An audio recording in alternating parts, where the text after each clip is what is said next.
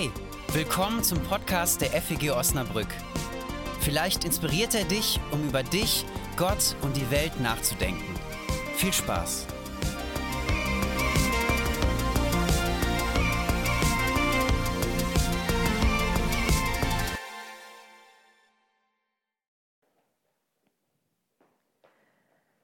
Als am nächsten Tag die große Menge, die aus Fest gekommen war, hörte, dass Jesus nach Jerusalem kommen werde, nahmen sie Palmzweige und gingen hinaus ihm entgegen und schrien, Hosianna, gelobt sei der da kommt im Namen des Herrn, der König von Israel. Jesus aber fand einen jungen Esel und setzte sich darauf, wie geschrieben steht. Fürchte dich nicht, du Tochter Zion, siehe, dein König kommt und reitet auf einem Eselsfüllen. Das verstanden seine Jünger zuerst nicht, doch als Jesus verherrlicht war, da dachten sie daran, dass dies von ihm geschrieben stand und man so an ihm getan hatte. Die Menge aber, die bei ihm war, als er Lazarus aus dem Grabe rief und von den Toten auferweckte, bezeugte die Tat. Darum ging ihm auch die Menge entgegen, weil sie hörte, er habe dieses Zeichen getan. Die Pharisäer aber sprachen untereinander, ihr seht, dass ihr nichts ausrichtet. Siehe, alle Welt läuft ihm nach. Nun wird unser Pastor Tom für uns predigen.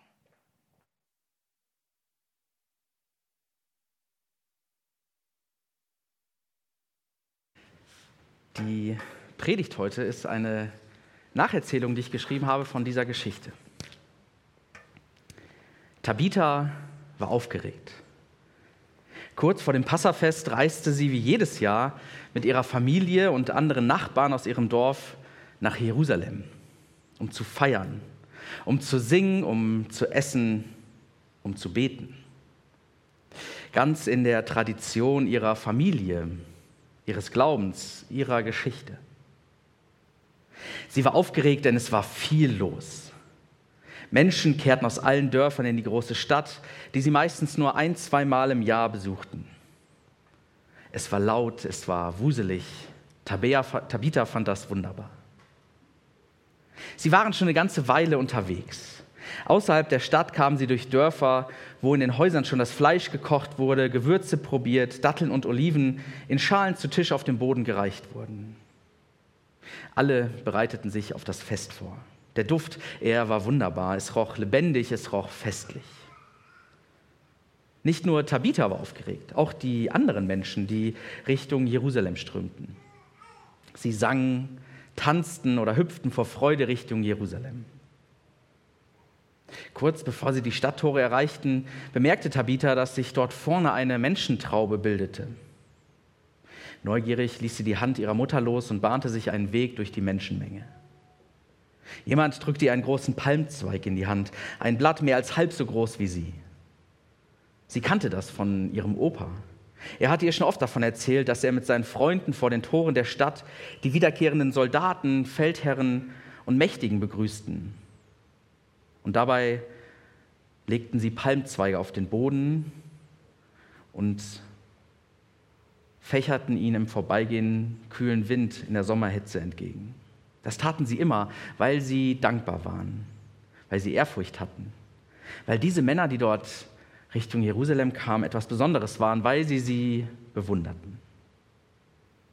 Nun stand Tabitha da und wartete auf die Feldherrin, auf Soldaten, auf ihren Rössern, vielleicht kam mir sogar einer von den obersten Herrschern vorbei. Der Weg war bereit, die Palmzweige ruhten noch. Dann tat sich etwas. Sie bemerkte am Ende des Spaliers, den die Menge bildete, einen Mann reiten. Er reitete, doch er saß nicht auf einem prächtigen Ross. Er sah ganz und gar nicht aus wie einer der Mächtigen. Seine Sandalen hatten schon einige Wege gelaufen. Sein Gewand einfach, praktisch, überzogen mit Staub. Aber am meisten wunderte sich Tabitha über das Reittier. Nicht ein stattliches Pferd, es war ein Esel. Ein einfacher Esel, den sie dutzendfach in ihrem Dorf an jeder Ecke fand. Sie nutzte so einen manchmal, wenn sie mit ihrer Mutter zum Markt ging, um für sich und ihre große Familie einzukaufen. Plötzlich hörte sie einige anfangen zu rufen. Da kommt er, da kommt er, er kommt im Namen unseres Gottes, gelobt sei er. Sie jubelten. Die Menge fing an, mit ihren Palmzweigen dem Mann auf dem Esel zuzuwinken und ihm kühle Luft zuzufächern.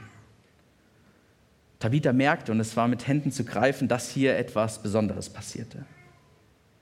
Da ist dieser Mann auf dem Esel, die Menge jubelt ihm zu und bewundert ihn. Und der Esel trägt den Mann gemütlich, langsam, aber stetig voran. Tabitha schaut ihn an. Sie musterte sein Gesicht. Er war im Alter ihres Vaters, aber die Falten in seinem Gesicht verrieten ihr, dass er schon vieles erlebt hatte. Sein Gesicht erzählte von vielen Begegnungen, heftigen Diskussionen, von Nähe zu den Menschen. Die Tiefe im Blick seiner Augen verriet ihr, dass er sich keine Sorgen machte, auch wenn manches ungewiss war. Tabitha schloss sich den Jubelrufen an. Sie ließ seinen Blick nicht los. Doch plötzlich riss sie einer von der Seite aus ihren Gedanken und meinte, hey, was jubelst du ihm zu, als sei er der versprochene Messias? Sieh nur, wie er da reitet. Meinst du, ihm sollten wir zujubeln? Man redet viel über diesen Mann, aber ehrlich, ich kann nicht glauben, dass er etwas verändert. Was soll da schon dran sein? Er hat Wunder getan, das habe ich auch schon von anderen gehört, aber ich kann mein Vertrauen nicht auf jemanden setzen, der augenscheinlich daherkommt wie ein Dahergelaufener. Tabitha war unsicher. Er sah ja aus wie ein Dahergelaufener. Aber der, den sie da sah, war kein Dahergelaufener. Er strahlte etwas aus, das sie nicht fassen konnte, aber sie dennoch faszinierte.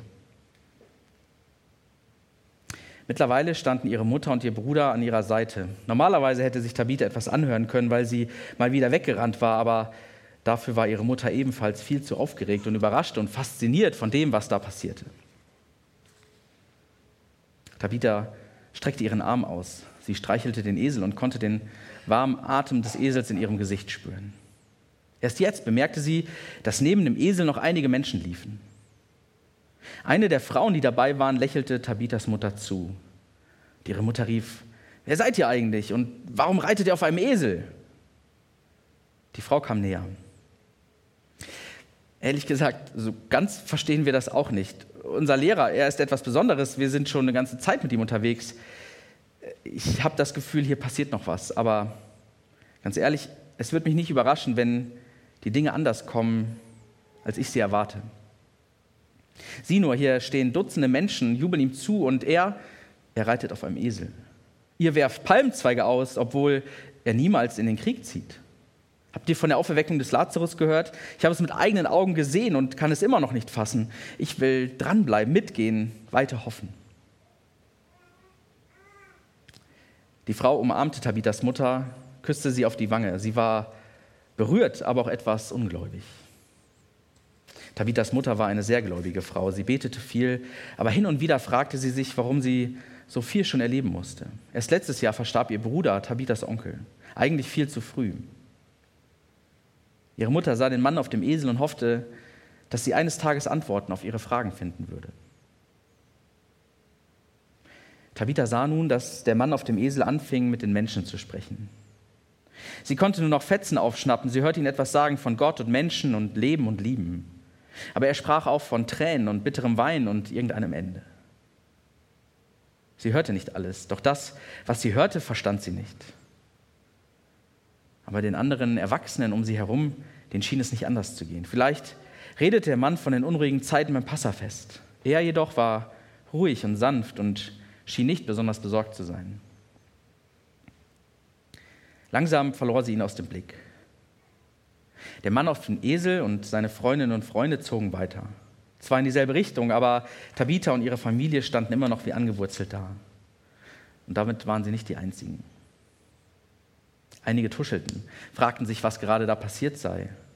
Tabitha wusste, dass sie diesen Moment noch lange in ihrem Herzen spüren würde. Am Abend kam sie in die Stadt. Sie übernachteten bei Verwandten ihres Vaters. Als sie sich nach dem Abendessen zu Bett auf den Boden lag, schloss sie ihre Augen, sah den Mann auf dem Esel vor sich und wusste tief in ihrem Inneren, dass das das nicht das Ende sein wird. Amen.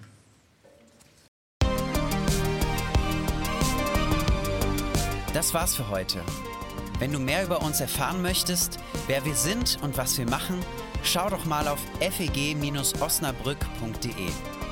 Da wir uns ausschließlich durch Spenden finanzieren, wäre es auch richtig cool, wenn du uns unterstützen würdest. Alle Infos dazu findest du auch auf der Homepage. Na dann, bis zum nächsten Mal.